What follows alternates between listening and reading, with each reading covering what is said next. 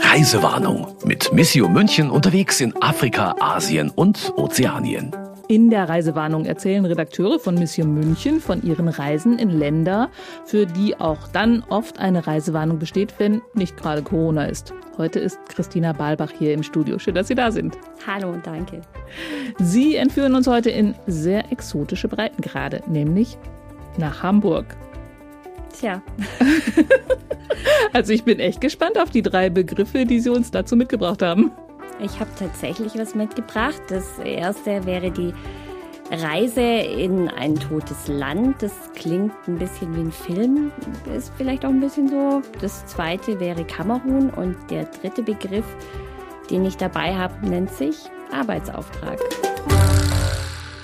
Okay, also Reise durch ein totes Land. Bezieht sich das auf die Reise von München nach Hamburg, oder? Ja, das lag so ein bisschen an dieser Vorweihnachtszeit, als die Infektionszahlen dann gestiegen sind und ich bin dann nach Hamburg gefahren mit dem ICE und es war wirklich absurd. Also da ist kaum jemand mit dem Zug gesessen. Wenn ich umsteigen musste am Gleis, da waren ein paar versprengte Leute mit Maske unterwegs. Ähm, es war, war grau und kalt und ähm, zu Hause hatten sie auch gesagt, Freunde, ja, kannst du jetzt wirklich hinfahren noch?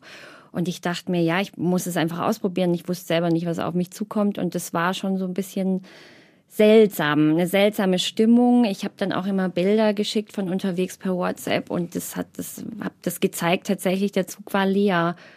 Und, ähm, und insofern war Hamburg fast exotischer als Timbuktu. Es war ein anderes Hamburg, als man sonst vielleicht kennt oder als ich es kannte. Ja, und vor allen Dingen ein anderes Fahren, ne? Genau. Ja. Ähm, dann kam ich in kam ich in Altona an, habe mir da ein kleines Hotel genommen in der Nähe vom Bahnhof. Da war dann auch kaum was los. Da musste ich klingeln da war dann auch keiner außer mir, da gab es dann auch kein Frühstück oder so. Und als ich dann am anderen Tag wieder ausgecheckt bin, da habe ich meinen Schlüssel hingelegt äh, auf den Tresen, da war auch keiner. Also es war, war wirklich seltsam und auch so ein bisschen traurig natürlich. Klar, wenn man Hamburg sonst so als lebhafte Stadt kennt. Aber warum sind Sie überhaupt nach Hamburg hingefahren? Also Afrika, Asien, Ozeanien passt Hamburg gar nicht rein. Ja, wir hatten tatsächlich schon länger im Kopf mal was zu dieser Geschichte zu machen und aber normalerweise eben geht's äh, auf die anderen Kontinente und jetzt war so der Zeitpunkt gekommen, dadurch, dass wir nicht reisen konnten, dachten wir, okay, jetzt machen wir mal das, was wir schon länger überlegt hatten, gucken uns mal das Thema koloniales Erbe an und fahren nach Hamburg. Da können wir ja noch hin. Warum Hamburg und koloniales Erbe zusammengehen, klären wir gleich noch ganz ausführlich. Ähm, das zweite Wort war Kamerun. Kamerun, genau. Da habe ich so eine persönliche Komponente auch dazu. Und zwar habe ich einen äh, Großonkel, der ist ähm, äh, Anfang des 20. Jahrhunderts ausgereist von Hamburg äh, nach Kamerun mit der Basler Mission. Das ist ja eine dieser großen Missionsgesellschaften. Und den habe ich eben noch gut im Kopf, auch diese Geschichten von ihm also Großonkel heißt, den haben Sie auch noch gut kennengelernt und der hat Ihnen als kleines Mädchen erzählt, wie das alles so war damals in Kamerun oder wie? Nee, den habe ich tatsächlich nicht mehr kennengelernt. Der war schon war schon eine ganze Weile äh, gestorben. Ich kenne aber die Geschichten von meiner Oma eben. Meine Oma hat in so einem kleinen Häuschen gewohnt auf dem Dorf und da waren dann auch diese ganzen, äh, hing dann de, der, äh, die Säge vom Sägefisch an der Wand, äh, waren dann irgendwie Häuptlingsstäbe und andere Dinge, die er damals wohl wie auch immer mitgebracht hatte aus Kamerun.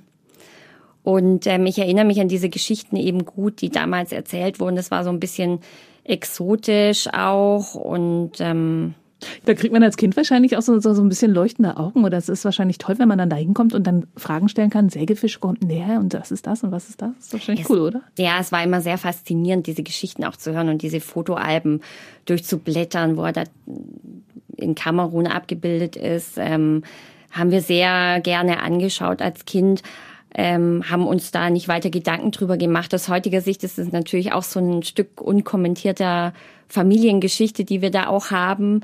War der Missionar oder war der hm, Handelsreisender? Ja, es war ein bisschen anders geartet. Er ist mit der Basler Mission ausgereist, aber die haben ja auch diese Kaufmannskomponente mit drin. Er war tatsächlich Kaufmann, ist als mhm. Kaufmann gefahren. Ah, okay. Und war dann dort, gibt auch Bilder in diesem Fotoalben von Fahrradläden, äh, Hüte gab's. Also die haben da auch so ein bisschen diese Läden aufgebaut und für diese Infrastruktur gesorgt. Was auch so ein bisschen schräg mhm. anmutet, aber ja, das war immer so Teil äh, dieser, dieser Familiengeschichten, diese Afrika-Seite. Die wahrscheinlich auch ein bisschen dafür gesorgt hat, dass Sie sich Ihren Beruf ausgesucht haben, oder? Ja, vielleicht, keine so Ahnung. Habe ich doch immer und fand ich früher schon mal ganz, ganz faszinierend. Arbeitsauftrag war das dritte Wort. Da kommen wir ganz am Ende drauf. Ne? Würde ich sagen, ja. Ich glaube, dann ist es stimmig, wenn wir da am Ende oder, drüber reden. Dann, oder als äh, Einstieg jetzt, weil Sie haben sich die deutsche Kolonialgeschichte angeschaut oder die Spuren der deutschen Kolonialgeschichte in Hamburg und sind zu dem Schluss gekommen, dass es ein Arbeitsauftrag ist. Mehr sagen wir jetzt noch nicht. Sollen wir es so sagen? Genau. Ich glaube, das macht am Ende Sinn. Ja. Und macht vielleicht jetzt auch neugierig weiter zuzuhören. Die Länderinfos hatte ich mir eigentlich gedacht, sparen wir uns. Aber so ein paar Stichwörter sind vielleicht gar nicht schlecht, wenn man die mal im Hinterkopf hat, wenn Sie gleich mehr erzählen. Hamburg liegt in Norddeutschland und ist mit 1,9 Millionen Einwohnern die zweitgrößte Stadt Deutschlands. Der Hamburger Hafen gilt als einer der größten Umschlaghäfen weltweit. Die Speicherstadt und das Kontorviertel stehen auf der Liste des UNESCO-Weltkulturerbes. Seit 2010 pflegt Hamburg eine Städtepartnerschaft mit Dar es Salaam im ostafrikanischen Tansania. Dar es Salaam ist, glaube ich, auch ein ganz gutes Stichwort. Sie haben sich ja auf die Suche gemacht nach der kolonialen Vergangenheit Deutschlands. Als Sie angekommen sind, hatten Sie da schon einen festen Plan, wann Sie sich wo mit wem treffen und was Sie da alles finden wollen? Ich hatte im Vorfeld ziemlich viel recherchiert und auch ähm, Kontakt aufgenommen. Es ging über Freundeskreise, über ähm, afrikanische Kirchen, die in Hamburg sind und habe auch jüngere Stimmen gesucht. Und ähm, es war gar nicht so leicht. Gerade die Jüngeren sagen oft so, ah, ist gar nicht so mein Thema. Ist so lang her, mag ich gar nicht so viel dazu sagen. Aber ich habe dann trotzdem noch ganz interessante Gesprächspartner gefunden, würde ich sagen. Sie haben da ja zwei Frauen getroffen und die sind dann mit Ihnen zusammen durch die Stadt gegangen oder wie haben Sie das organisiert? Weil ich meine, es war Hamburg, Dezember, Lockdown. Ja, das, äh, da mussten wir uns so ein bisschen was einfallen lassen. Diese Stationen, die wir äh, aufsuchen wollten, die liegen auch nicht so nah beieinander alle. Es war nicht so ein kleiner, netter Spaziergang. Richtig, genau. Es ist, ist war ja viel U-Bahn involviert. U-Bahn sind wir gar nicht gefahren. Wir haben uns so ein bisschen von Vorort zu Vorort gehangelt, weil diese Erinnerungsorte liegen oft ein bisschen weiter draußen. Gibt aber auch im Stadtbild dann Plätze, die wir besucht haben im Zentrum.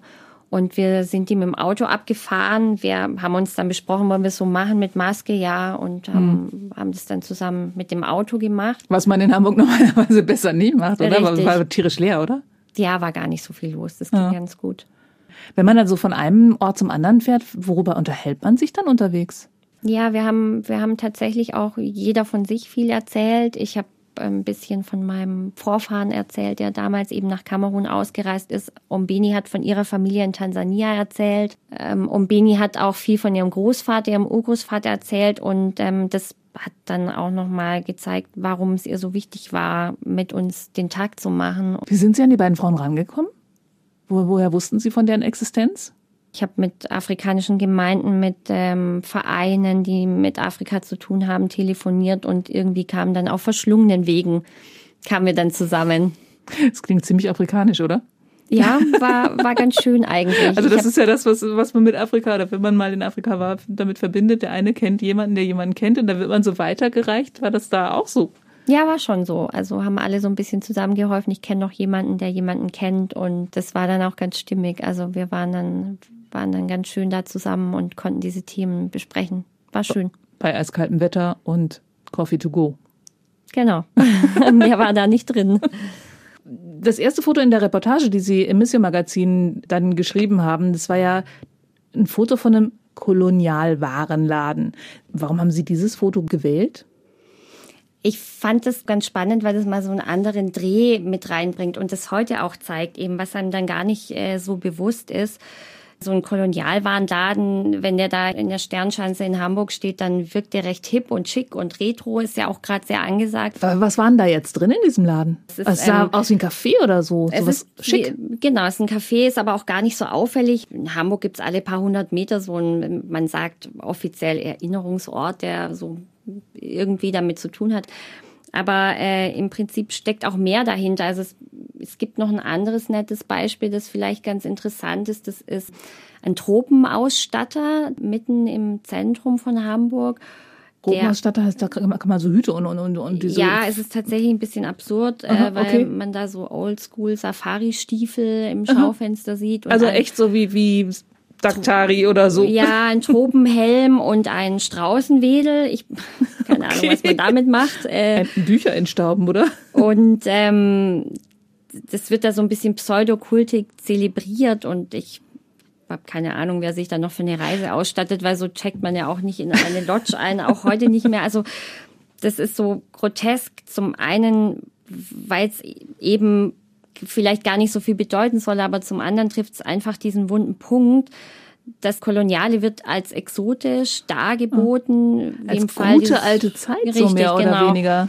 Und es ist aber schlicht ein unkommentierter Erinnerungsort, wie man heute auch sagen mhm. würde. Und er erzählt vom Leid von Millionen Menschen, die ausgebeutet wurden, versklavt oder verschleppt oder die ihrer Lebensgrundlage beraubt wurden. Und ich glaube, diese Kehrseite ist vielen nicht klar.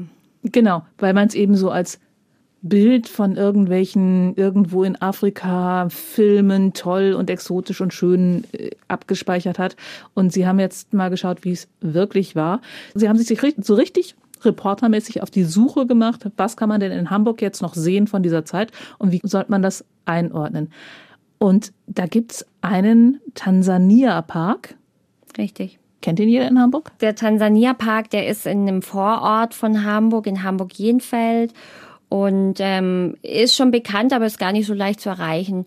Äh, außenrum sind Hecken, ist ein Zaun und ein Tor ist auch abgesperrt. Man, also ist nicht also man kann nicht einfach reingehen. Nee, okay. man muss erst einen Schlüssel organisieren. Und das weiß man, wo der ist, oder? Ähm, das muss man, ja, wer es schon mal gemacht hat, weiß es. Unser Fotograf Jörg Bödling war schon mal dort okay. und hat den organisiert, aber er hat gemeint, er musste schon ganz schön ähm, eine Zeit lang dafür recherchieren. Und das hat er dieses Mal wieder gemacht. Da hatte ich ja einen erfahrenen Guide an meiner Seite, der Jörg Bödling, mit dem wir auch immer arbeiten. Stimmt, der war auch mit, äh, der ist auch in der letzten Folge aufgetaucht oder in der vorletzten. Richtig, der war kam mit, schon mal im Podcast mehr, vor. Mehr, genau, genau. mehrfach in Afrika auf jeden Fall auch mit dabei gewesen, mit anderen, die schon hier im Podcast waren. Gerne nachhören, immer wieder. Richtig, ja. Und der wohnt in Hamburg und kennt sich deswegen gut aus. Und das war dann ganz gut, ihn an meiner Seite zu haben. Der hat dann auch den Schlüssel organisiert. Der wird verwaltet von einem ortsansässigen Verein. Den muss man erstmal aus, ausfindig machen. Also und dieser Verein beschäftigt sich dann aber auch hoffentlich mit Tansania und seiner Geschichte, nicht oder? Nicht wirklich. Die mähen den Rasen, glaube ich. Also viel mehr ist es nicht. es ist eben genau so ein Sinnbild dafür. Es ist nicht zugänglich, wird nicht sonderlich aufgesucht, ist so ist so versteckt im Vorort und ähm, eigentlich ein ganz wichtiger Ort. Und jetzt hatten Sie diesen Schlüssel. Und was gibt's da in diesem Park außer dem Rasen, dem gemähten?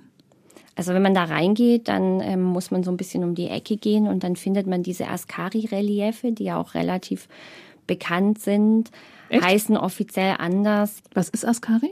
Askari, äh, der Begriff kommt ursprünglich aus dem Arabischen und bedeutet in Swahili so viel wie Soldat oder Sicherheitskräfte, also mhm. Polizisten, sowas die in den Kolonialtruppen gedient haben. Und der Begriff kommt aus dem Arabischen eigentlich. Also Afrikaner, die Uniformen der Kolonialmächte getragen Richtig, haben. Richtig, genau. Okay. Man hat da vielleicht das ein oder andere Bild im Kopf. Das waren so sandfarbene Uniformen, lange mhm. schwarze Stiefel, so eine typische Kopfbedeckung.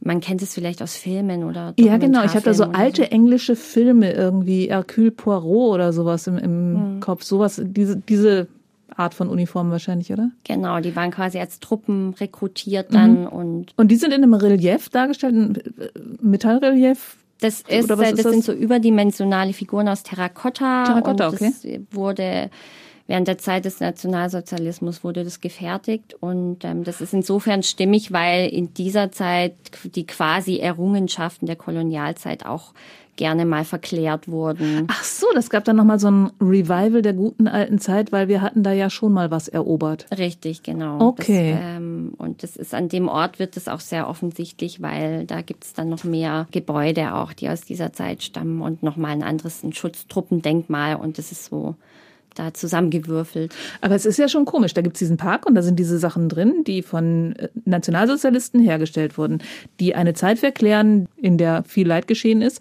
Und heute ist es zu. Das ist doch komisch, dass es abgesperrt wird, weil eigentlich ist es doch gut, dass es Denkmäler gibt. Man muss sich doch dran erinnern. Richtig.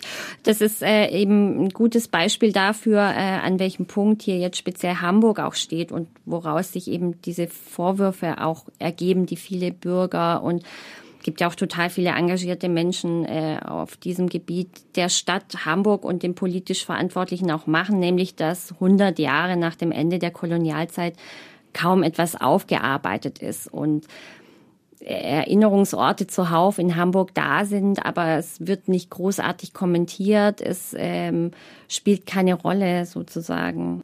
Das ist ja echt ein sperriges Thema. Also irgendwie haben Sie, glaube ich, die ganze Zeit so eine Handbremse im, im Kopf, weil man, weil, weil Sie wahrscheinlich tausend wissenschaftliche Sachen dazu gelesen haben, dann wieder Menschen dazu kennengelernt haben und man kann auch schnell mal jemanden damit mit verletzen, oder?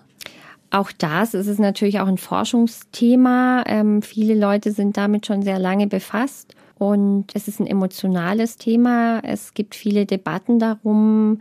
Es gibt wahnsinnig viele Engagierte, die auch persönliche Geschichten damit verbinden und da muss man genau hinschauen. Ähm, von Trotha, die Straße gibt's die noch? Es gibt die Straßen. Weil das noch. war ja so eine Riesendiskussion, dass man diese Straßen mal umbenennen sollte, die solche, was war von Trotha? Genau, das waren äh, Schutztruppenoffiziere und hochgestellte Militärs, genau, die waren, auf jeden waren Fall Schutztruppenoffiziere oft, die da irgendwie die Truppen angeführt haben. Und ähm, das ist ein gutes Beispiel, weil diese kolonial belasteten Straßennamen, die gibt's ja zuhauf. Das ist ja auch ein bundesweites Thema. Aber um nach Hamburg zurückzukehren, dort gibt's eben mehr als 100 Straßen, die nach Menschen oder Orten benannt sind, die eben mit der kolonialen Ausbeutung oder mit kolonialen Verbrechen zu tun haben. Also Wissmannstraße, von Trotha Straße, Dominikweg ist auch so ein bekanntes Thema. Und bis heute, das ist auch so ein ganz wunder Punkt in dieser Diskussion. Ich hatte ja auch ähm, Kontakt äh, mit Engagierten vom Arbeitskreis Hamburg Postkolonial, die das auch sehr anprangern. Bis heute ist keine dieser ungefähr 100 kolonial belasteten Straßennamen umbenannt worden, obwohl dieser Prozess schon seit Jahren geht. Und das ist natürlich auch was, was viele unzufrieden macht. Ich weiß nicht, ob es wirklich jedem schon klar ist. Ähm, warum hat Hamburg da so ein ganz besonderes koloniales Erbe? Also äh, Hamburg ist eine reiche Stadt. Ich habe in Ihrem Artikel gelesen, auch wegen der Kolonialzeit, habe immer mal gleichzeitig gedacht, äh, Moment mal, aber das ist doch schon eine Hansestadt gewesen, die waren doch vorher schon reich. Was hat Hamburgs Reichtum mit der Kolonialzeit zu tun? Ja, also das, das kann man schon so sagen. Gerade in Hamburg durch den Hafen war natürlich schon auch vor der Kolonialzeit so, aber das hat dann nochmal so einen Höhepunkt erreicht. Das war einfach über viele Jahre Dreh- und Angelpunkt. In Hamburg blühte der Handel durch die koloniale Ausbeutung und hier kamen die Rohstoffe an aus Übersee, Kautschuk, Elfenbein und so weiter. Hamburg war über viele Jahre Europas wichtigster Standort für die Gummiindustrie. Da wurde Kautschuk verarbeitet aus Übersee. Ähm, und was man vielleicht auch nicht so weiß, ist, dass nirgendwo sonst auf der Welt so viel Speiseöl produziert wurde Aha. in Hamburg. Das war auch so ein. Ich wäre jetzt auf beides nicht gekommen. Ja. Ich hätte an, an ganz, also ich meine, welche Ja, man Waren? hat, glaube ich, Rohstoffe, die, wenn ja. man an Kolonialzeit denkt, hat man schon dieses Elfenbeinthema im Ja. Kopf. Baumwolle vielleicht noch? Baumwolle auch, genau. Cartoon. Ja, und Elefantenköpfe, äh, Elef genau, Stoßzähne und irgendwie Löwenköpfe und Tigerfelle. Äh, Tiger wahrscheinlich nicht. Tiger ist blöd. Falscher Kontinent. Aber ähm, auf jeden Fall irgendwie exotische Tiere, Zebrafelle und solche Geschichten. Die hätte ich jetzt äh, vermutet, aber äh, Öl und, und Kautschuk? ja, in dieser Zeit hat einfach die Industrialisierung an Fahrt aufgenommen und dazu hat es vieler Rohstoffe bedurft. Ähm, Und gerade so diese Dinge des täglichen Alltags, das ist auch ganz schön dargestellt in der Ausstellung Grenzenlos, die momentan im Museum der Arbeit in Hamburg auch läuft oder schon eine Weile läuft, eine Zeit lang digital. Diese ganzen Produkte sind da ganz gut dargestellt und nochmal zu sehen, an die man vielleicht gar nicht so denkt. Also in der Zeit kamen einfach auch zum Beispiel Kämme auf. Und jeder hatte dann auf einmal einen Kamm und das war dann oft eben auch mit Kautschuk gefertigt. Nicht Horn? Auch, aber ich glaube, dann wurde das abgelöst. Also es war dann einfach auch so ein bisschen zum ersten Mal, glaube ich, die, die Massenproduktion dann auch möglich ja. von, von manchen Produkten. Und das kam dadurch auf und es ist unbestritten, dass Hamburg und viele Hamburger Unternehmensfamilien einfach in dieser Zeit durch die koloniale Ausbeutung unwahrscheinlich reich geworden sind. Dazu habe ich zwei Fragen, die in Ihrer, Ihrer Reportage auch vorkommen. Also das eine war, Sie haben gerade schon gesagt, diese Ausstellung grenzenlos. Ähm, erstmal, Sie waren in Hamburg, als der Lockdown war, durften Sie da in eine Ausstellung rein? Netterweise durften wir rein. Die zwei Kuratoren haben uns empfangen. Wir durften allerdings nicht allzu lange rein, natürlich mit Maske und so weiter, äh, Hygienebestimmungen. Aber wir durften rein, wir durften fotografieren, uns das mal anschauen. Es war ganz schön, um einen Eindruck zu bekommen über diese Produkte, die es damals gab und ähm, über diese industrielle Verarbeitung auch. Es ist auch dargestellt, wie in den Ländern selber, in den Kolonialgebieten dann gearbeitet wurde und unter welchen Bedingungen die Menschen dann dort diese Rohstoffe verarbeiten mussten. Also in der Ausstellung geht es dann wirklich tatsächlich um Dinge des täglichen Lebens, die aus den ehemaligen Kolonien kommen, oder wie verstehe ich das? Ja, das die Produkte sind zu sehen. Ähm, also es ist ähm, zum einen der Rohstoffabbau sehr interessant dargestellt und dann die Produkte auch, die daraus entstanden sind, ähm, einfach so ein bisschen auch diese, dieser Verarbeitungsweg. Man sieht auch sehr eindrücklich ähm, Zwangsarbeit, die Ausbeutung, wie die vor Ort stattgefunden hat und wie die Menschen unter welchen Bedingungen die da arbeiten mussten. Wird aber gar nicht so bildhaft dargestellt, sondern es sind eher auch geschwärzte Bilder zu sehen um das Leid nicht nochmal zu reproduzieren der Menschen. Das mhm. ist ein ganz schöner Ansatz, äh, über den man auch gar nicht immer so nachdenkt. Wenn man dann tatsächlich ungeschönt diese Darstellungen nochmal zeigt, werden auch die Menschen in ihrer Ehre nochmal angegangen und äh, Leid wird nochmal reproduziert. Und das ist so ein Ansatz zu sagen, wir erzählen, worum es geht, aber wir zeigen es nicht nochmal. Ist ja eigentlich ziemlich spannend, der Ansatz, finde ich. Ja. Wird das irgendwo dokumentiert, dass es dann auch geschwärzt ist? Also wenn man in diese Ausstellung reinkommt, weiß man, dass man es nicht wirklich sieht, sondern er sieht, das benutze ich heute oder habe ich benutzt oder hat meine Oma benutzt und das kam hierher, weil Menschen ausgebeutet worden sind? Nee, das erfährt man dann tatsächlich in der Ausstellung, ist es sehr schön dargestellt. Es sind einfach auch viele schwarze Bilder äh, mit Untertitel, um natürlich zu erfahren, worum es ging, aber es wird nicht nochmal gezeigt. Wie ging es Ihnen damit? Ich fand es einen ganz spannenden Ansatz. Ich finde es auch richtig so tatsächlich, aber es ist, ähm, ist einfach auch so ein, so ein postkolonialer Ansatz. Ähm, man hat auch oft äh, den Ansatz vorher verfolgt, man muss es zeigen, ähm, man muss das auch noch mal sehen, das muss man aushalten. Aber man hat tatsächlich auch nicht dran gedacht, äh, an diese andere Seite und was das für die Menschen bedeutet, die ihm dargestellt sind oder für die Familien dahinter. Und ähm, ich finde es ganz schön, da nochmal genau hinzuschauen und auch dieses äh, Thema der Menschenwürde nochmal im Blick zu haben. Genau, deswegen frage ich, was, was macht das in, äh, im Kopf, wenn man dann nur die Bildzeile sieht und weiß, da war eigentlich ein Foto? Ähm, man hat natürlich Bilder im Kopf, man kennt die zuhauf, man hat sich ja auch ähm, daran gewöhnt, dass sowas auch dargestellt wird. Und man denkt dann tatsächlich nochmal an diese Facette dahinter. Also das, was damit beabsichtigt wurde, das schaffen die ganz gut in der Ausstellung. Da gibt's auch eine Statue, eine 13 Tonnen schwere Statue, die da reingeschleppt worden ist, oder ist das eine andere Geschichte? Der Hans Dominik, ja, das ist Das war der so von der Dominikstraße.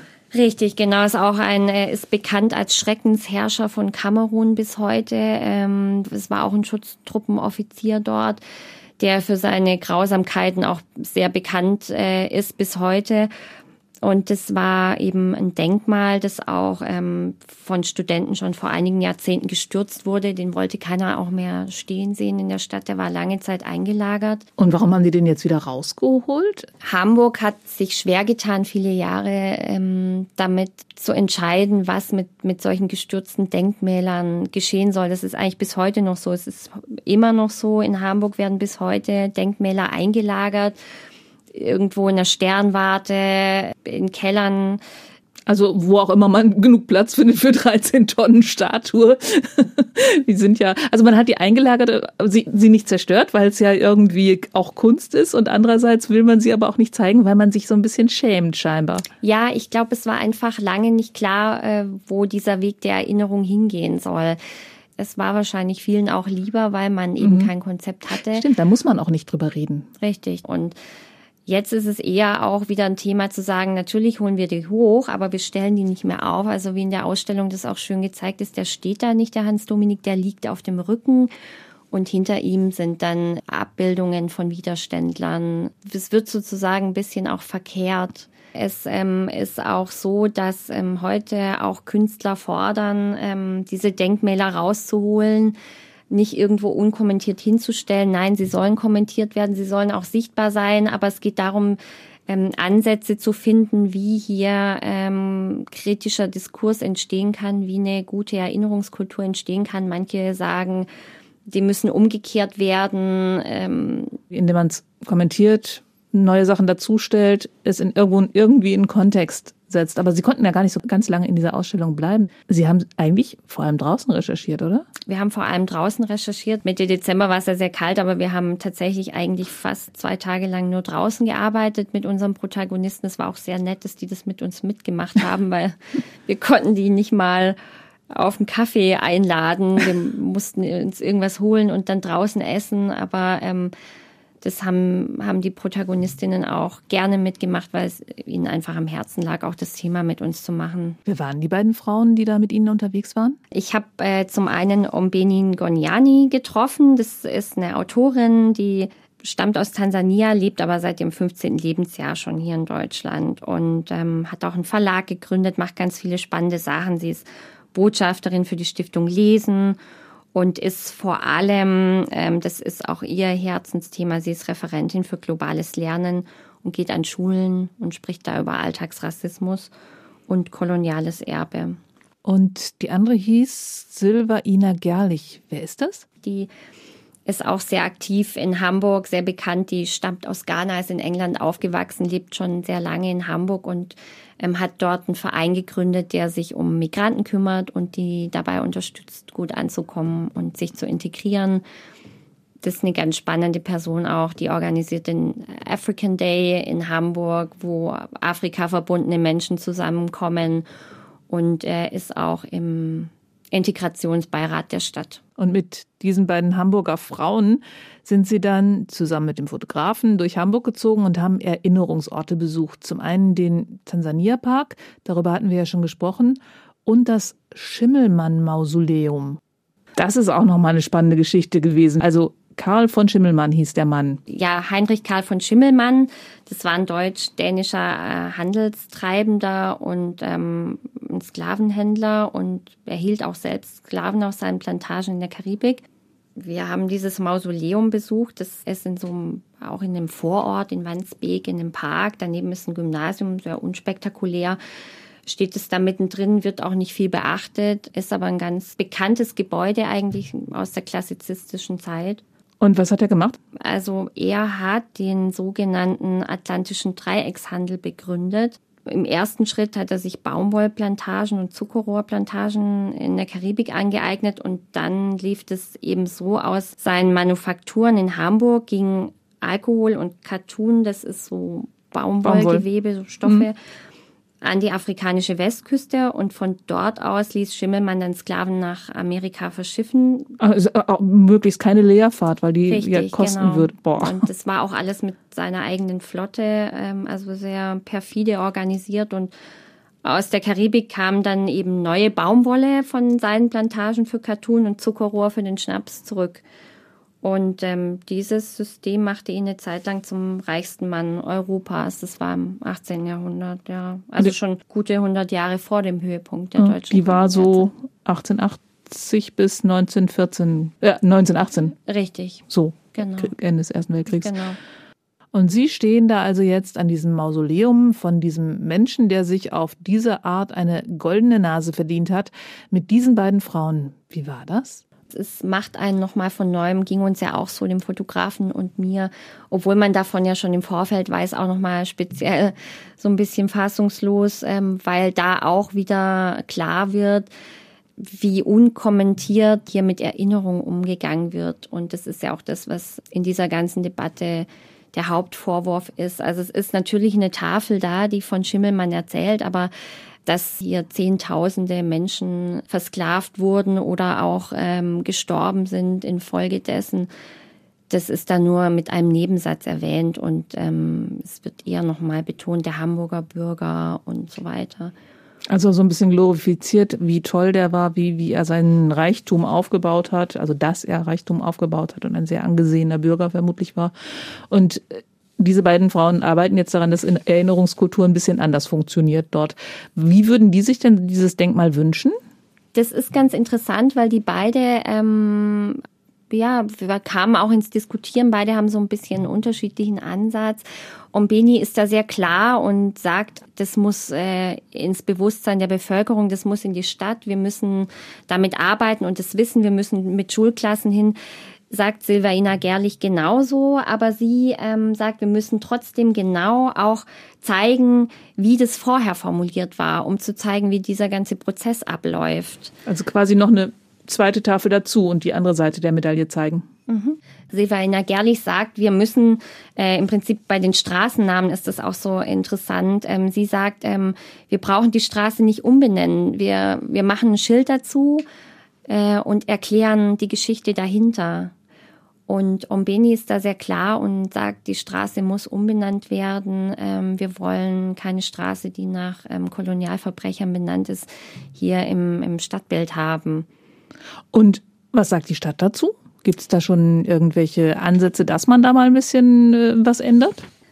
Also die Stadt Hamburg ist dran an dem Thema. Die hat sich auch seit 2014 dazu verpflichtet, die Kolonialvergangenheit aufzuarbeiten. Ach, gab es einen Stadtratsbeschluss Beschluss oder sowas dazu? Richtig, genau. Und es gibt auch einen Beirat zur Dekolonisierung, ähm, aber die Mühlen malen eben sehr langsam und gerade was die Umbenennung von Straßen anbelangt, da müssen dann auch Bezirke mit einbezogen werden, mhm. gibt es da Versammlungen und es geht alles sehr langsam voran. Aber Problem erkannt kann man schon mal sagen. Das ist ja meistens der erste Schritt. Problem erkannt. Ich hatte ja auch Kontakt mit der Stadt, die sind da, das ist ihnen auch wichtig, die wollen mhm. das machen.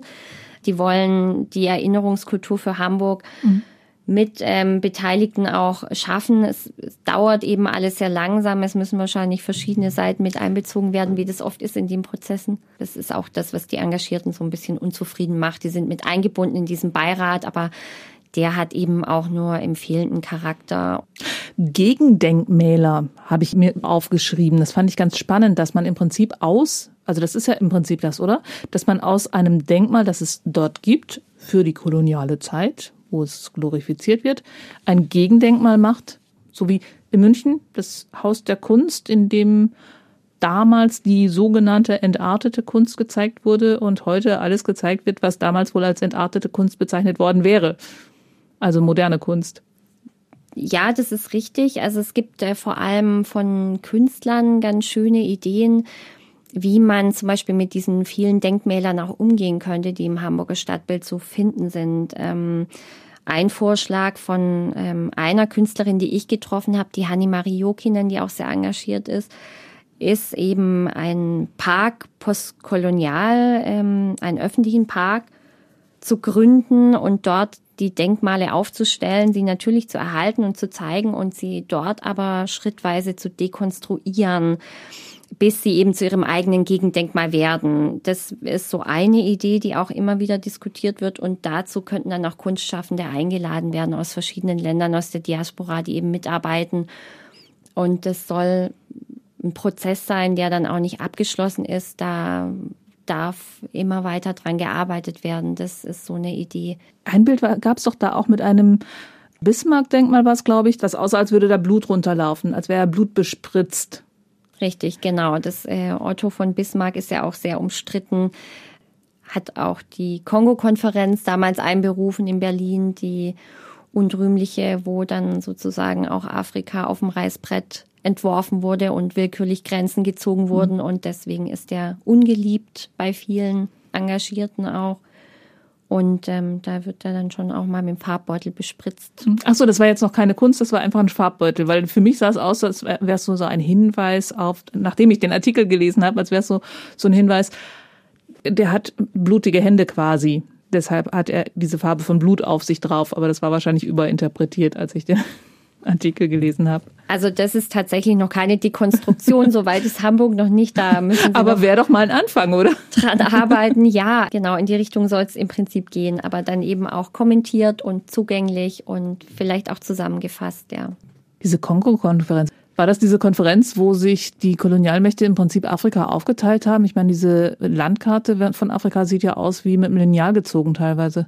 Ja, diese Kongo-Konferenz gilt als Auftakt für die koloniale Eroberung Afrikas.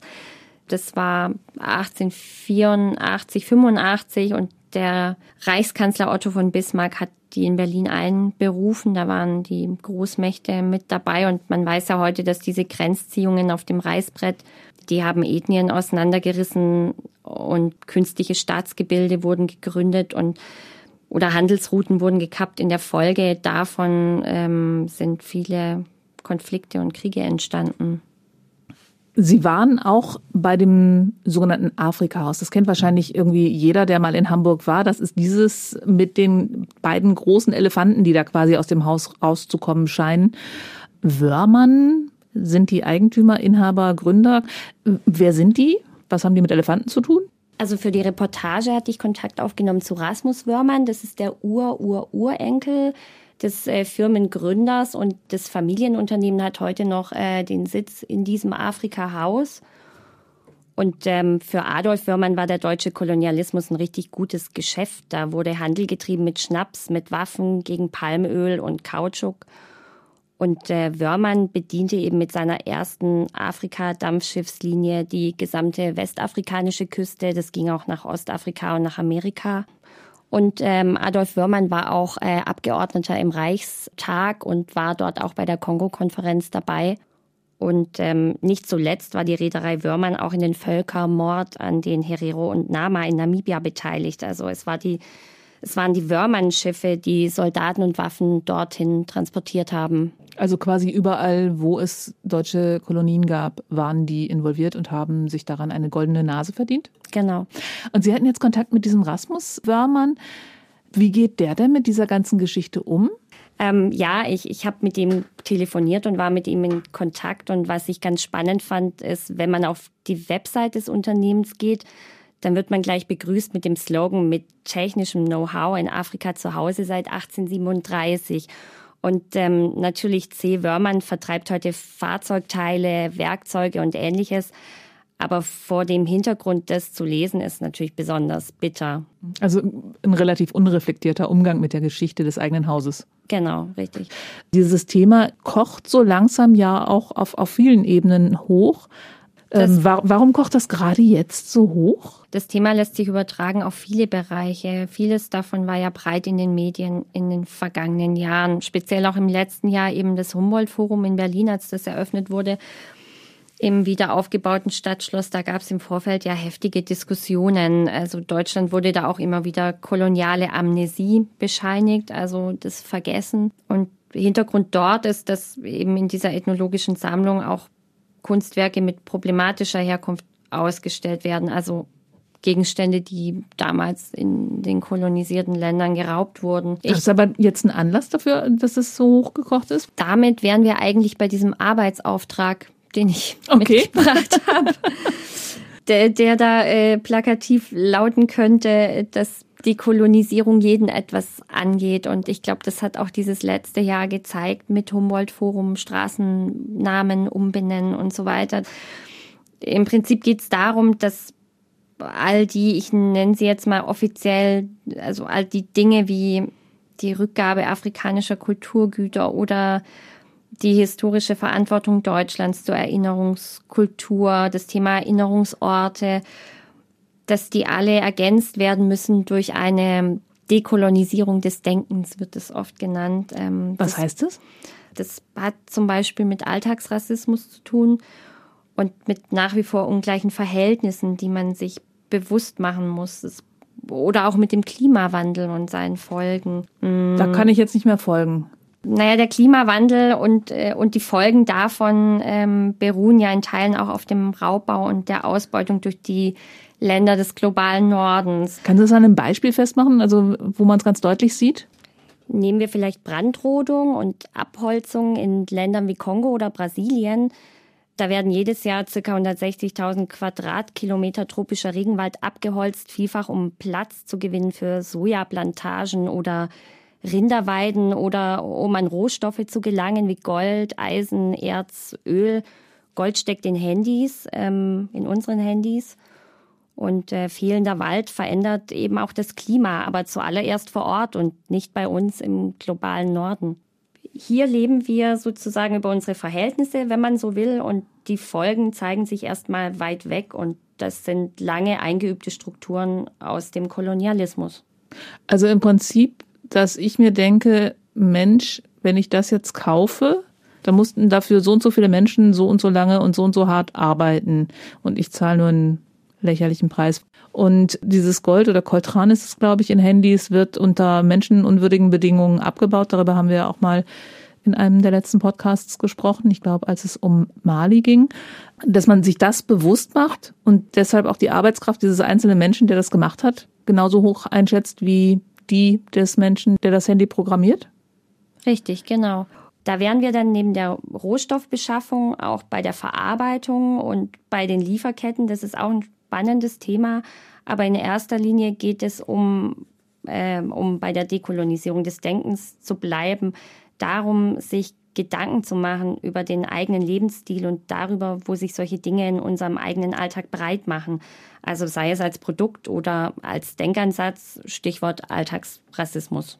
Aber das ist ja echt eine total wissenschaftliche Geschichte, die wir da heute äh, abgehandelt haben. Also das ist nicht einfach so eine, so eine Reiseschilderung, wie wir die sonst haben. Warum beschäftigt sich Missio denn so intensiv mit diesem Thema?